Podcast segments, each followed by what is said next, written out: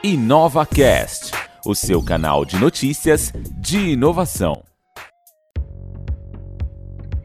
Olá, seja muito bem-vindo ao InovaCast, agora em novo formato também no YouTube.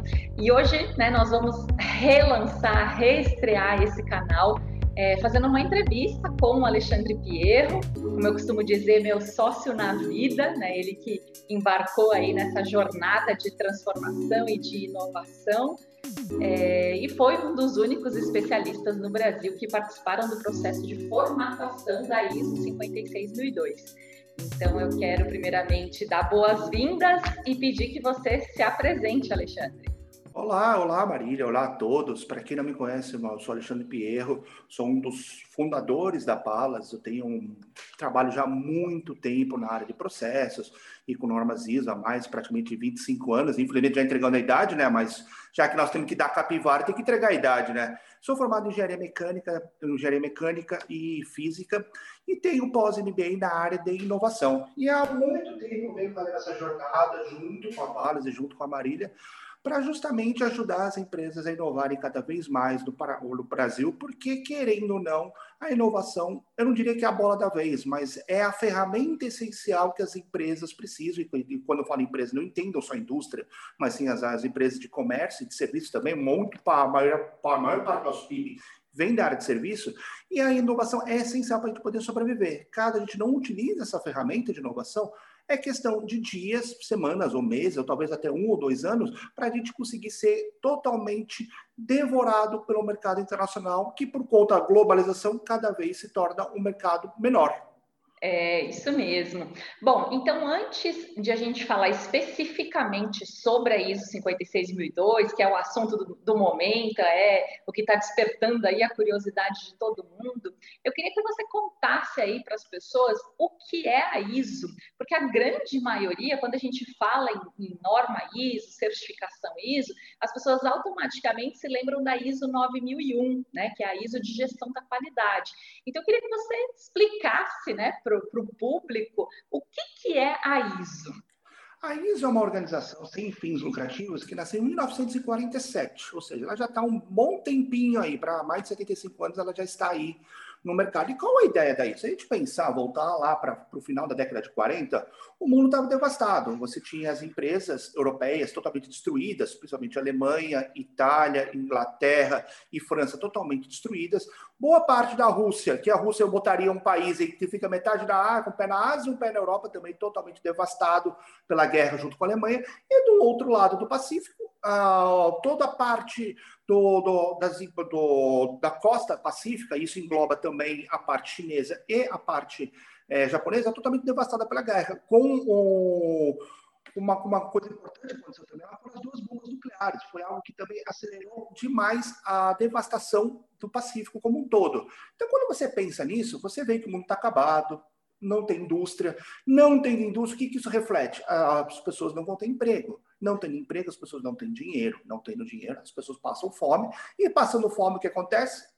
Que erra novamente. Então, foi nesse contexto que, depois do julgamento, do julgamento de Nuremberg, que foi em 1946, nasceram dois grandes é, pilares, digamos, não diria pilar, mas duas grandes organizações mundiais. Uma que é muito conhecida até hoje e é muito falada, que é a ONU. Ela nasceu, a ONU nasceu com, com a diretriz de conseguir fazer com que os países, antes de entrar em guerra, tivessem um local, um local diplomático onde todo mundo tivesse voz para poder ser ouvido e, caso tivesse algum problema uh, burocrático, algum problema uh, entre os países, eles levar isso primeiro para a mesa de negociação antes de partir para a guerra. Então a ONU nasce nesse contexto. Só que também no mesmo bairro, também em Genebra, na Suíça, nasceu outra organização que muitas poucas pessoas acabam sabendo da história dela, do DNA dela, que é a ISO. A ISO foi fundada por 26 países, entre eles o Brasil também ajudou, e pegaram-se com a ideia de tentar uh, reconstruir toda a indústria do mundo. Então pegaram as boas práticas militares, né, porque até então eram as únicas boas práticas que,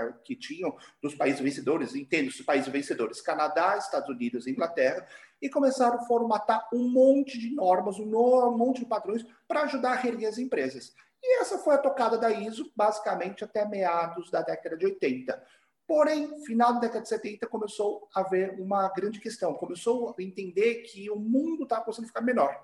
E quando eu digo menor, ou seja, os, os países começavam a se comunicar de uma forma diferente, começavam a fazer trocas uh, de compras e exportação e importação de uma forma diferente, ou seja, foi o nascimento do, do, que nós chamamos hoje de globalização.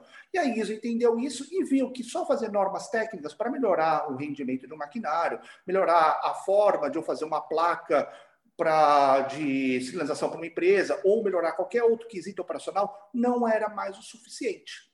Foi aí que a ISO começou a entender que precisaria fazer normas de negócios, normas de business, que aqui no Brasil nós conhecemos como as famosas normas de sistema de gestão, que na minha interpretação ela foi traduzida de uma forma errada. Para no meu conceito, a norma correta não é sistema de gestão, é sistema de negócio, sistema de business, porque a ideia dessas normas é justamente ver o negócio de uma ótica diferente.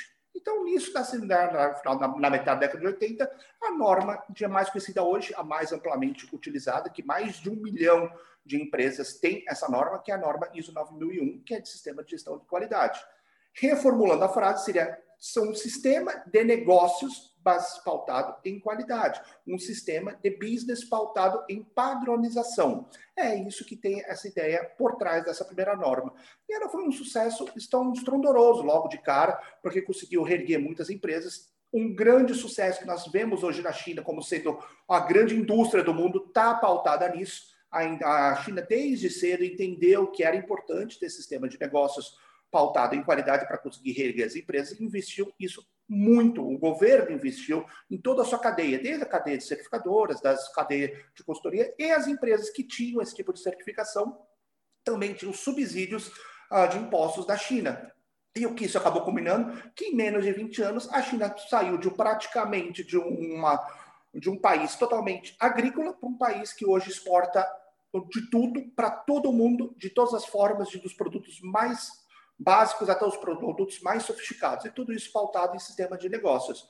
Mas aí a, a, isso também viu que só falar de qualidade não era importante, era importante também falar da questão ambiental. Então, em 1992, para quem é um pouquinho mais antigo que eu, deve lembrar que nós tivemos uma grande plenária, foi considerada a maior plenária desde o final da guerra, da Segunda Guerra Mundial, que foi a plenária da ECO 92. E a ECO 92 tinha dois grandes papéis. O primeiro era criar um protocolo de não poluição, que em 97 foi ratificado em Kyoto, virou-se o protocolo de Kyoto e recentemente foi reprotocolado em Paris e virou o protocolo de Paris. Mas, na verdade, ele nasceu lá no, na ECO 92.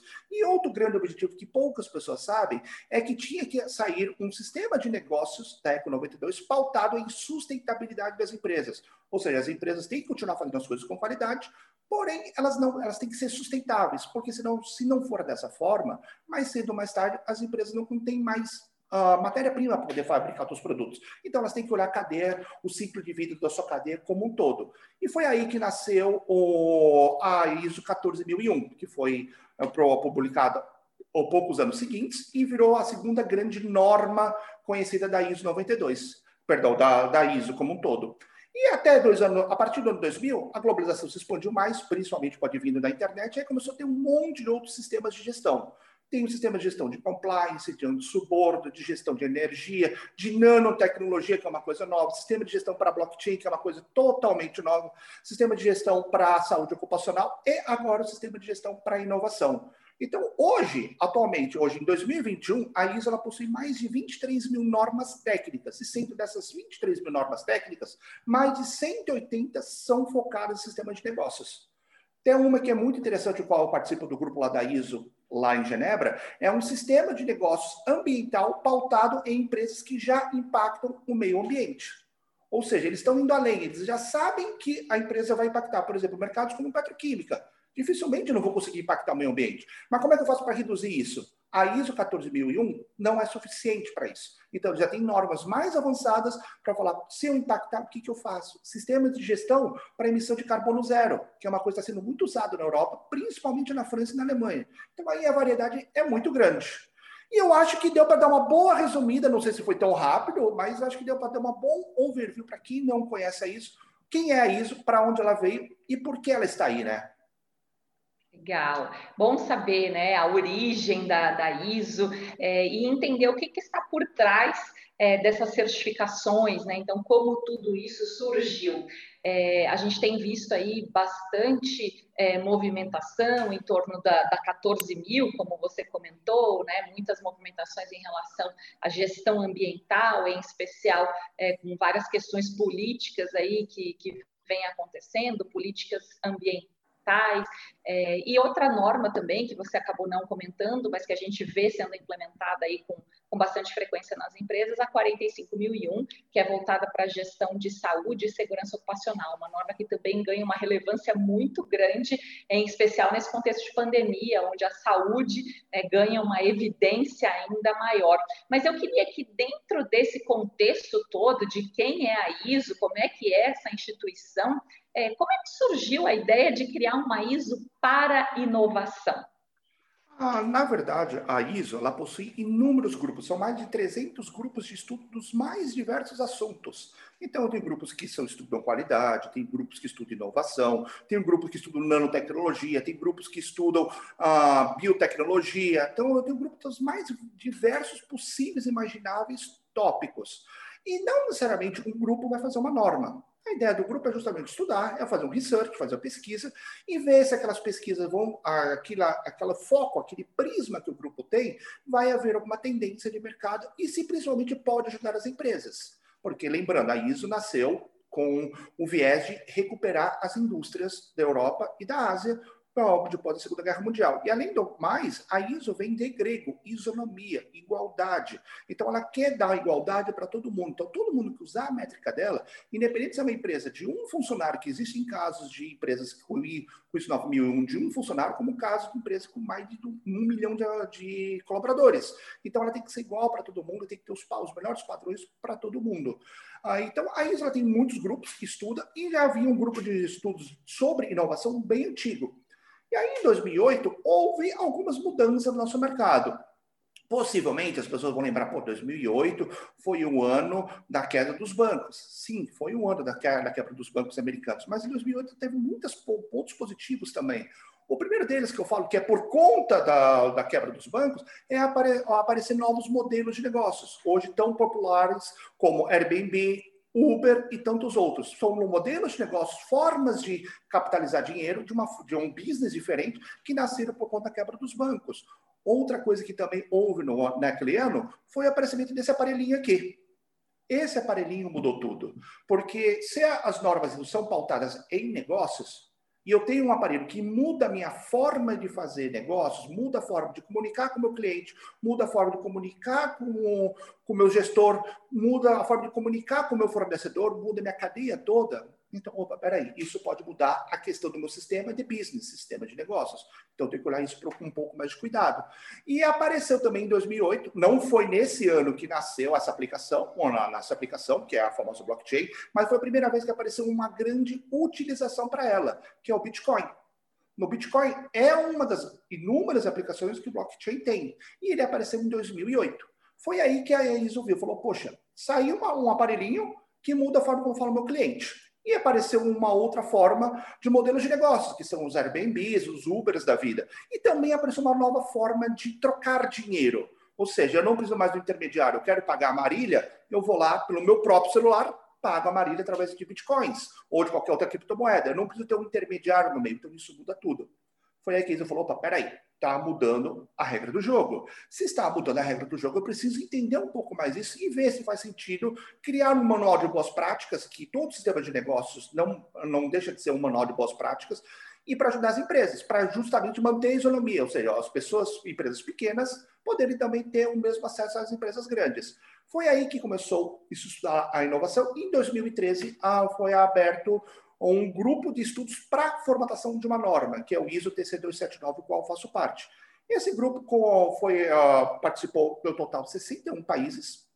Países uh, participaram de maneira mais assídua, outro um pouco menos, outros só como observadores. O Brasil foi uma das grandes lideranças que teve nesse grupo, junto com países da União Europeia, Estados Unidos, Canadá, Austrália, Rússia, China e Japão. Ou seja, você tem uma multipolarização de várias culturas que já começam a trazer alguns inputs, E a ISO foi começar a ver o que, que se falava de inovação em cada um desses países, né? cada um desses 61 países. E descobriu algumas padronizações, algumas coisas que davam certo na Rússia também davam certo nos Estados Unidos, que também davam certo no Brasil, que também davam certo na Austrália. E foi nessas questões de padronização, de padrões, que eles começaram a formatar essa norma, que de 2013 a praticamente 2016 a 2015 foi feito os drafts, os drafts nós chamamos de rascunhos, e você aí tem várias plenárias que são participantes uh, desses rascunhos para ver se vai seguir, se não vai seguir, e até que em 2018 ela foi para votação final e em 2019 ela foi publicada.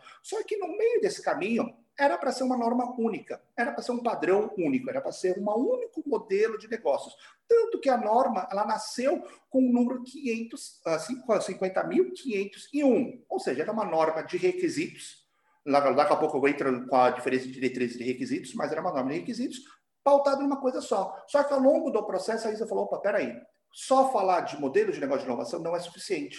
Eu também tenho que falar de propriedade intelectual, gestão de ideias, indicadores para inovação, que não é igual ao indicador da indústria. A indústria é muito fácil, produtos bons versus produtos ruins, reclamação do cliente versus satisfação do cliente. Então, é mais fácil fazer isso na indústria. Na inovação já não é tão simples. Então, eles viram e falaram, poxa, vamos dar um passo atrás e criar uma família de normas para inovação. Foi aí que nasceu a família de normas 56 mil, que ela tem uma numeração específica para essa família. Hoje são um total de oito normas que compõem ela. E a norma hoje que, digamos assim, que amarra todo mundo, que faz o link tanto das normas de gestão de propriedade intelectual, de gestão estratégica, de assessment, a norma que faz a gestão de ideias, amarra tudo isso, é a norma 56.002, que é a norma de sistema de gestão para inovação, que atualmente é uma norma de diretrizes, não é uma norma de requisitos. E qual a diferença entre as duas? Basicamente é, a norma de requisitos, você chama uma empresa de fora, para depois que você implementou, ela vai acreditar, ela vai ver se é tudo aquilo que foi feito está ok, está conforme, se não está conforme, se tem alguma oportunidade de melhoria. Se tem, ótimo, você ganha um, digamos assim, um selo chamado acreditação, e esse selo é rastreado até Genebra na ISO, no, na verdade, no IAF. Então, e além aqui no Brasil, quem representa a IAF é o Inmetro. Então, o Inmetro vai lá e também participa do processo, certificando a empresa que certificou o, a empresa que quer 56 mil, que quer uma norma de, por exemplo, de qualidade, 9001. A norma de diretriz, ela funciona muito basicamente igual. Só que, em vez de estar nas normas, ela tem algumas sugestões e ela não tem que atender todas elas. Uma norma de requisitos, então, ela é muito mais, eu não diria burocrática, mas é muito mais engessada. A norma, perdão, uma norma de requisitos, a norma de diretriz já não. Tem coisas que podem fazer sentido para mim que eu vou implementar, coisas que não podem fazer sentido, que talvez eu não implemente. Eu justifico e falo, isso aqui não faz sentido para minha empresa, vida que segue. Então, basicamente, essa é a grande diferença. Só que a norma de diretriz, ela pode ser sim também certificada. Você pode trazer uma empresa de fora que atesta a conformidade, então ela te dá um atestado de conformidade para essa norma, e uma vez conseguindo atestar de conformidade, o processo acaba por aí. Ele não é rastreado até a ISO, não é rastreado até o IAF, e nenhum órgão, como por exemplo o Inmetro, aqui, que representa o Brasil, participa desse processo. Então é um processo que você apenas traz alguém de fora para validar se tudo aquilo foi feito de maneira correta, e se foi feito de maneira correta, vida que segue, e bora emitir nota fiscal, porque é, como é uma norma de sistema de gestão, todo sistema de gestão tem pautado trazer recursos para a empresa. E isso também não é diferente da inovação. Não adianta eu ter as ideias mais interessantes do mundo se não são nada viáveis. Por exemplo, eu, eu quero muito conhecer Marte. Olha que legal. Tem dinheiro para isso? Eu tenho. Sou milionário, consigo ir para Marte. Tem tecnologia para isso? Não, não tem. Tem alguma empresa que faz essa tecnologia? Não, não tem. Então, isso para efeitos da ISO não é prático. Isso não é prático não é inovação. Eu posso fazer invenções, são algo que não tem valor comercial, para aí sim, um dia essa invenção virar algo comercial, e uma vez que virou algo comercial, a ISO entende que isso é uma inovação. Então é mais ou menos nesse contexto que nasce a ISO de inovação, justamente para ajudar as empresas a se reestruturarem com base em inovação. Como foi feito na década de 80, as empresas também se reestruturaram com base na padronização da qualidade. E agora nós, digamos assim, nós estamos dando um upgrade na qualidade e trazendo a inovação para dentro das empresas, justamente para elas poderem estar aptas a competir nesse mundo que nós temos é, cada vez um mundo mais volátil, um mundo que tem mais tecnologias e principalmente um mundo que é, vai ser pautado muito a partir de agora na indústria 4.0 e nós temos o grande leilão das, do 5G, esse, se tudo der certo ainda esse ano, que vai mudar muito a forma das empresas se interagirem entre si, né? Muito legal. E é, é, bom a gente ver né, o quanto o mundo está mudando é, e, e, a ISO, né, enquanto organização ali, enquanto entidade, ela vem entendendo esse contexto e buscando se antecipar. Inclusive, essa relação aí sempre muito polêmica, que sempre gera muitas dúvidas. Ah, é uma norma de diretrizes, não é uma norma de requisitos. É bem interessante a gente observar que a própria ISO foi muito coerente, né? Porque a gente diz no universo da inovação que é preciso testar, é preciso experimentar. Né? Então, o que a ISO fez ao lançar uma norma de diretrizes foi exatamente isso. Né? Então, vamos testar. A gente já entendeu que inovação, embora haja padrões não existe uma receita de bolo, então não necessariamente o que funciona em uma empresa vai funcionar na outra. Então a gente lança uma norma de diretrizes como boas práticas e vai testando isso para depois, num segundo momento, torná-la uma norma de requisitos, tendo aí sim, no caso do Brasil, a chancela do Inmetro. Agora, Alexandre, uma coisa que as pessoas sempre têm curiosidade, querem saber, são os bastidores desse comitê. Né? Então, você ali, como um dos únicos brasileiros que participou do ISO TC 279, que é o comitê que preparou, né, que formatou essa norma, né, como é que foi levar essa bandeira aí brasileira para esse processo de formatação dessa norma e tendo, inclusive, o Brasil ficado entre as três primeiras certificações no mundo, a primeira na América Latina. Conta para gente aí esses bastidores, como é que foram os pormenores ali desse processo de formatação que foi bastante longo, que teve muitas idas e vindas, muitas conversas, reuniões muito longas. Né? Então, conta aí para gente como é que foi todo esse processo. A ISO, o grupo 279, na verdade, você tem reuniões periódicas no grupo 279, que são chamadas plenárias, mas para eles ouvirem todos os países, cada país tem um grupo membro que faz parte, que tem um link com a ISO, que esse grupo do país é ouvido e todas as discussões desse país são levadas lá para fora. Além disso, você tem as plenárias que ficam lá fora, que qualquer que as pessoas podem participar e você já participa direto com a ISO. No caso aqui no Brasil, tem o grupo da BNT 130, que é o grupo de projetos de gestão de inovação, que o qual encabeçou uh, esse projeto com a ISO, e, basicamente, foram inúmeras reuniões que houve entre o grupo brasileiro, onde vários participantes de várias sociedades, você tem pessoas que participaram aqui do Brasil que são da área acadêmica, pessoas que de outros países que participaram via o grupo do Brasil. Lembrando que o Brasil ele tem um acordo muito interessante com Portugal, então muitos dos grupos de Portugal, muitas pessoas que moram em Portugal participaram do grupo brasileiro, representando o Brasil, mas apesar de ser portugueses. Então tem uma mescla muito interessante. E cada reunião são reuniões muito demoradas que você consegue analisar os pormenores, inclusive definições. Você tem, eu tive uma reunião que nunca esqueço, que demorou oito horas a reunião apenas para você ter a definição do que era inovação. Porque se você for no manual de Frascati, tem uma definição. Se for no manual de Oslo, é uma definição mais ou menos parecida. Se for na Business School de Paris, eles têm outra definição. Então, e conseguir um consenso de tudo isso é uma coisa muito trabalhosa. E o grupo trabalhou bastante nisso para conseguir esses conceitos, consensos e ver o que, que fazia sentido e o que, que não fazia sentido. Por exemplo, inovação se fala muito hoje de inovação incremental, radical e disruptiva. Incremental não faz parte da norma, porque não houve consenso. As pessoas não conseguiram entrar no consenso aonde começa a melhoria, onde termina a melhoria e onde começa a inovação incremental. Então, eles deixaram isso para um segundo momento, para uma primeira revisão de norma. As inovações radicais e disruptivas estão, sim, citadas na norma de vocabulário, fundamentos de vocabulários, que é a norma 56.000. E quando a gente fala de certificação, aí tem um grande ponto que é bem interessante. Muitas pessoas, e isso vale, eu diria que mais para o Brasil do que qualquer outro lugar do mundo, entendem que normas que não são acreditáveis não têm valor. Elas entendem que se uma norma não é acreditável, não tem um selinho na parede que me remete até o IAF, aquilo não tem valor. Mas aí eu faço uma, contra, uma, uma, uma contra-argumentação. O que, que é importante para a empresa? É ter o selinho na parede ou ter processos que deem resultado e ter dinheiro? O grande problema que houve no Brasil é que foi na década de 80, começo da década de 90, todo o setor automotivo é, entendeu que era importante ter uh, a ISO 9001, porque era uma diretriz que vinha da Europa. Então, como todo mundo começou a implementar sem entender para que aquilo servia? Então caiu uma rotulagem muito equivocada das normas ISO no Brasil, entende? Eu não falo isso lá fora, eu falo aqui no Brasil, porque se a gente comparar nossa indústria com indústrias lá de fora, o Brasil tem quase menos certificações que o Peru, que é um país muito pequeno, para você ver como a gente está bem atrás quando a gente fala de línguas de indústrias no mundo.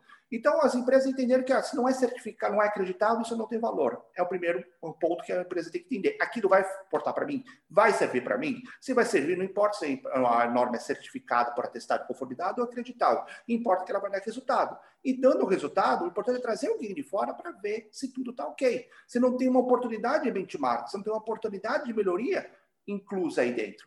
E quando a gente fala que a ISO, aqui o Brasil, ou tivemos uma das três primeiras certificações do mundo, é porque é o seguinte: qualquer empresa pode falar que implementa a norma. Eu posso falar, olha, a Palas implementou a norma, a empresa B implementou a norma, a empresa C implementou a norma. Só quem é que vai dar o crivo de que aquilo está bem correto? Quem é que vai dar o crivo para falar, olha, realmente a pessoa implementou, está tudo ok, e nós entendemos que ela atende os requisitos mínimos que a norma pede. É uma empresa que não tem viés uh, emocional, não participou do processo, é uma então, que nós chamamos de certificadora. É ela que vai testar isso e falar se aquilo está correto ou não está correto. Então, quando a gente pensa nesse contexto, na primeira semana, quando você entra na internet e entra nas pesquisas que você consegue fazer no Google, você descobre que três grandes empresas se certificaram uh, nesse mesmo ano. Ou seja, trouxeram alguém de fora que deu o crivo e falou: você implementou, está ok, agora bora emitir nota fiscal. A primeira empresa, como sempre, é a China. Foi teve que uma empresa chinesa. Depois nós tivemos uma empresa da área de TI, uma franco-inglesa da área de TI, que ela está muito voltada agora para a questão de soluções na área de TI para a questão de, do Covid. E na outra nós tivemos uma empresa da indústria de nylon, uma empresa que fica aqui na região do ABC de São Paulo, que é a Massa Ferro, que também implementou e conseguiu a certificação durante a mesma semana. O processo dela de auditoria aconteceu exatamente na semana de publicação da norma. Então ela conseguiu fazer essa certificação. Mas o que eu acho que é importante as empresas entenderem não é uma corrida para ter essa certificação para ter o selinho na parede, e sim uma corrida para inovar, para conseguir inovação, gerar inovação e conseguir gerar resultados. Se não tivermos isso em mente, o que, que vai acontecer? A mesma coisa que aconteceu na década de 80 e 90. Um mercado que vai emitir um monte de certificação, o CEO da empresa vai pagar um monte de auditor, um monte de consultoria, não vai entender o valor daquilo, e no final das contas aquilo não vai gerar resultado para a empresa. Então é essa ponderação que nós temos que fazer quando falamos de uma certificação via acreditação ou uma certificação via testado de conformidade. E um exemplo que eu posso dar, nós estamos participando de três grandes processos internacionais, um fica no Catar, outro fica na Espanha e outro fica no México, e esses três países entendem que o que importa é emitir nota fiscal no final do dia não se meu selinho é acreditável ou não. E é esse nosso grande desafio aqui na Palas, conseguir catequizar as pessoas e as pessoas entenderem desta importância. Só assim as nossas empresas vão começar a crescer e brigar de igual para igual com qualquer empresa do mundo. É isso mesmo, preparar as empresas para o futuro, né? Reforçando aqui o nosso propósito. Você acabou esquecendo até aí de comentar, né, que nessa jornada aí de formatação da norma nós estivemos, né, presencialmente lá em Genebra, na sede da ISO, na Suíça, é, obviamente antes da pandemia, né, de tudo isso que a gente está vivendo, onde todo mundo tem que ficar preso dentro de casa, foi um momento muito enriquecedor aí nessa nossa Abril jornada. de 2019. Pois é, a gente realmente mergulhou profundamente de cabeça é, para buscar esse conhecimento lá fora e trazer para as empresas brasileiras, né? Então, o propósito da Palas, ele vai muito ao encontro de ajudar as empresas a se prepararem para o futuro, né? A gente não sabe o que vai ser do futuro, nenhuma empresa colocou pandemia no, no planejamento de 2020, né? Mas a gente precisa estar preparado para a disrupção no nosso mercado, para as novas tecnologias. Né? Então, realmente temos uma longa jornada aí e a inovação, sem sombra de dúvida, é algo fundamental para que a gente consiga transformar o nosso país, né? tornar as nossas empresas, as indústrias, o comércio, o serviço cada vez mais competitivos para que a gente possa brigar de igual para igual com o mundo todo. Então, queria fechar aqui essa edição do InovaCast, fazendo um agradecimento especial a você, Alexandre, muito obrigada pela sua participação. Queria que você deixasse aí uma mensagem final para o nosso público, né, qual que é aí é, a verdadeira missão da ISO 56002. Eu vou um pouquinho, antes de falar da verdadeira missão da I-56 mil, eu vou um pouquinho atrás e fazer uma provocação. O grande erro que nossas empresas tiveram e a grande oportunidade que nós tivemos no começo da globalização, entenda-se final da década de 80, começo da década de 90, era conseguir padronizar nossas empresas e fazer elas brigarem de igual para igual com qualquer país do mundo. Só que o que aconteceu? Infelizmente, nós, a nossa sociedade como um todo foi para o caminho mais curto. Se meu fornecedor tiver, eu vou fazer. Se meu cliente tiver, eu vou fazer. E ainda é possível, se eu puder copiar dele, melhor ainda, porque eu encurto o caminho e encurto o dinheiro. O que, que isso resultou? Empresas com um monte de ISO 9000 que não geram resultado. Pelo menos continuam errando as mesmas coisas, porque não usa o sistema de gestão a seu favor. Você vê, dificilmente você vê um diretor de qualidade na empresa. Você vê, dificilmente você vê no board de grandes multinacionais uma área de qualidade que tenha, uh, que tenha voz ativa. Por quê? Por conta disso. As pessoas entenderam que aquilo era um monte de formulário, um monte de documentos, mas não entendiam o valor daquilo. Então, esse foi o grande erro. A gente implementou muito disso nas nossas, nossas empresas de uma maneira totalmente equivocada, só para atender o que a norma pede. E quando tem que ser o contrário. Eu tenho que fazer aquilo não porque a norma pede, eu tenho que fazer aquilo porque faz sentido para a minha empresa. Isso vale para a qualidade, vale para o meio ambiente, vale para a saúde ocupacional, vale para compliance, vale para qualquer coisa, inclusive a inovação. Eu tenho que fazer aquilo se fizer sentido para a minha empresa se trouxer resultado. Se eu não trouxer, é melhor pegar esse dinheiro, botar na bolsa, comprar criptomoedas, botar na poupança, fazer qualquer outra coisa. Mas eu tenho que pegar um pouco recurso da minha empresa e usar de uma maneira assertiva. Então, o grande desafio que nós temos hoje na inovação é justamente esse: evitar que as pessoas façam isso copiando o que dá certo na outra empresa. O que, que a gente vê no questão de indústria 4.0, qual uma das minhas especialidades? Ah, se a empresa fulana comprou um robô, eu vou lá comprar também. Se a empresa tem realidade virtual, eu vou lá também fazer. Será que isso faz sentido? Faz sentido eu comprar robô para uma empresa de serviços? Faz sentido eu ter realidade virtual para uma empresa de comércio? É essas perguntas que nós temos que fazer. Não é porque o mercado acha isso interessante, é que eu tenho que fazer. Eu tenho que fazer aquilo que faz sentido. E a norma 56 mil, ela te dá essa diretriz, ela te dá esse caminho de você se questionar constantemente e criar pedaços, ou etapas, ou chamaria até de gates, para conseguir ver isso vai fazer sentido, isso não vai. Lembrando que é uma norma de inovação. Então, se é inovação, eu vou trabalhar com criatividade, geração de ideias, geração de, de novos produtos, novos serviços para novos mercados. Só que até onde aquilo faz sentido?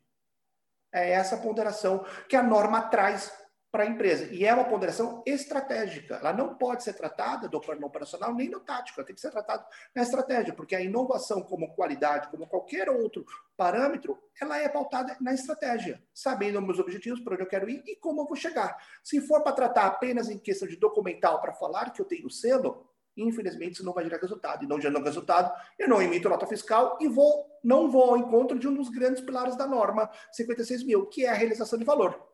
Então, olha como o ciclo é muito bem amarrado. Se eu, não, se eu fizer isso de qualquer jeito, eu não, eu não atendo um dos próprios princípios da norma, que é a realização de valor naquilo que eu faço dia a dia. Então, acho que é essa grande ponderação que todos nós temos que fazer. Faz sentido? Se faz sentido, vamos atrás. E outra, uh, se fizer sentido, eu tenho que lembrar que a minha empresa é diferente do meu vizinho, que é diferente do meu cliente, que é diferente do meu fornecedor. Então, cada sistema é único, não adianta eu copiar o sistema do outro, porque o que funciona para ele não vai funcionar para mim por uma questão simples: cultura. E a inovação, você tem muita questão das pessoas por trás. Se eu tenho pessoas, eu tenho cultura. E se eu não trago cultura para dentro do meu sistema de negócios, nada vai funcionar. Então, acho que é mais ou menos essa, é por essa reflexão que eu terminaria o nosso podcast. Convido todos vocês a, semanalmente, nós vamos sempre trazer um entrevistado aqui para conversar com a gente dos mais diversos assuntos, sempre voltando, voltado para os ambientes de inovação e gestão. E acompanhe a gente nas nossas redes sociais. E é assim que eu termino, fecho esse podcast, esse podcast Marília. Isso aí. E lembrando que a definição de inovação para a ISO é a geração de resultado, seja ele financeiro ou não financeiro.